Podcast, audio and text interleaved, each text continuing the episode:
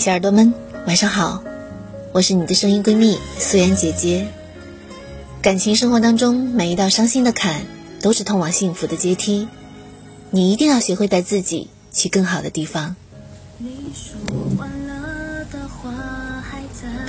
今天要来跟大家分享的是，差点以为这辈子就是你了。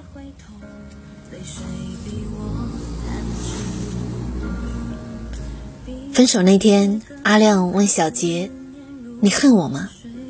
小杰一脸平静：“不恨了，不是原谅你了，是不想带着恨去爱别人。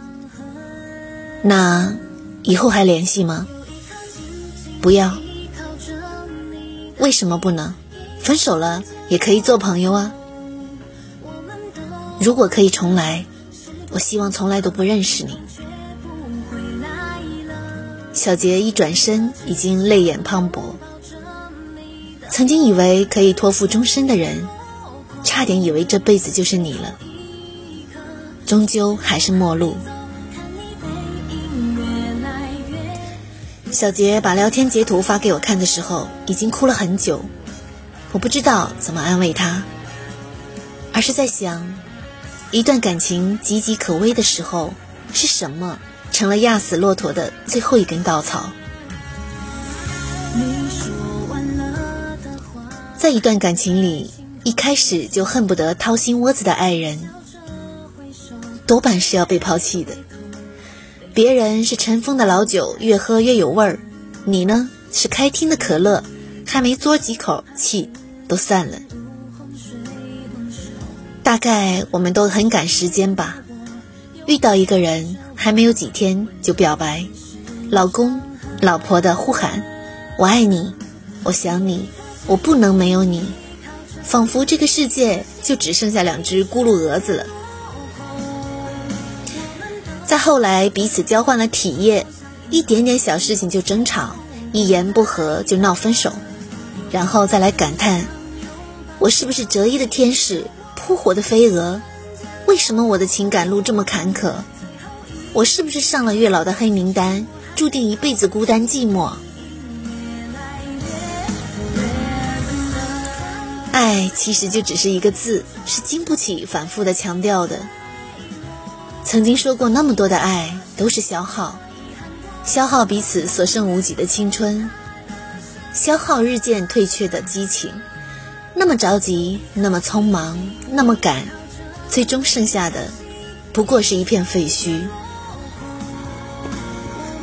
电影《手机》当中，费莫说：“人在驯养动物的过程当中，会找到一种征服的快感，可其实却没有发现，在驯养对方的同时，自己也被驯养了。在驯养的过程当中，彼此会产生一种非理性的亲密关系，这种亲密的关系就意味着没有道理可讲。谈恋爱终极的归宿就是被驯服。”无论是情商怎么高的两个人，到了最后都会相互干预。一起生活留下的印记，举手投足之间的神色，日渐形成的口头禅，饮食习惯、作息规律，都在向彼此靠拢。最好的相处，莫过于你有你的工作安排，他有他的学习内容；你有你的发展方向，他有他的成长空间。彼此分享各自人生路上的喜悦，共同应对突如其来的阴霾，提升自己物质和精神上的实力，找一个靠谱的对象。大家都不用对对方横挑鼻子竖挑眼，也不用曲意逢迎，能够痛痛快快的本色演出，才是恋爱之道。在恋爱当中，双方的付出需要均衡。永远是有一方去填补，另外一方来保持天平的不倾斜，这种爱情会很累。嘉信的第一段感情是在中学时代，为了能随时联系小婷，嘉信攒了很久的零花钱，买了一部诺基亚的黑白手机。嘉信给小婷打电话一般是凌晨一点左右，聊一会儿小婷就睡着了，嘉信一个劲儿的喂喂。躲在被子里面，因为怕爸妈发现，压着声音一直在喊叫。就算是困到极致，每隔二十分钟，嘉信也会醒一次，生怕小婷回应他。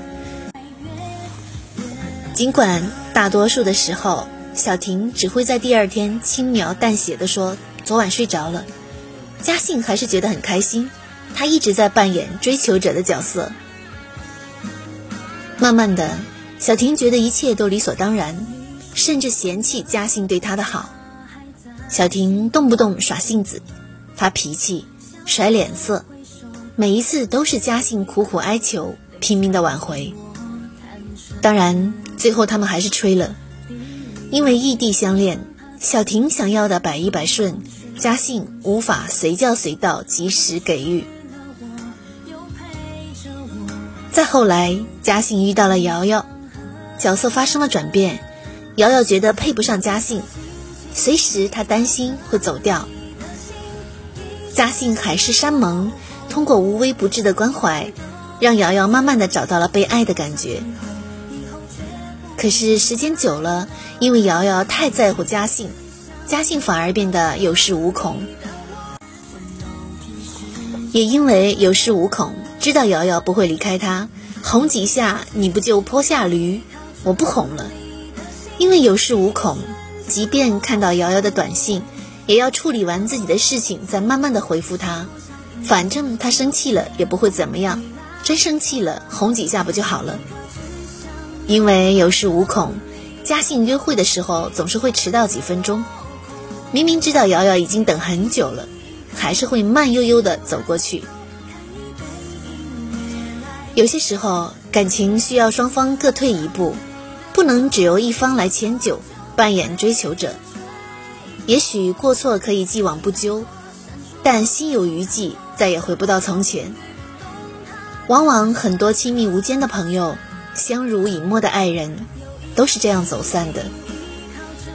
可这也是爱情最吊诡的地方。我们辜负着一个人的好，总有另一个人以守恒的方式，在我们的身上通过用坏讨回来。最糟糕的感情，就是在不那么了解彼此的情况下，勾勒出对方在自己脑子中完美的形象，拿意淫去要求别人，然后一旦发现与预期不符合，就各种失望，甚至觉得自己根本就爱错了人。两个人相处不怕有所分歧和不同，但忌讳缺乏尊重。没有了尊重，再小的分歧都可以吹毛求疵。细节打败爱情，我们自以为尊重对方，却凡事干预、指导、控制；自以为步伐同步，却早已经不再有效的沟通；自以为不拘小节，却忽略了对方细腻敏感的感觉。爱美了要靠一天天的积累和经营，爱没了，你爱的人攒够了失望，会选择一个平凡的日子离开。连一句“我受够了”都没有留下。不作死就不会死。即便一个人多么优秀、多么体贴，也经不起一而再、再而三的作。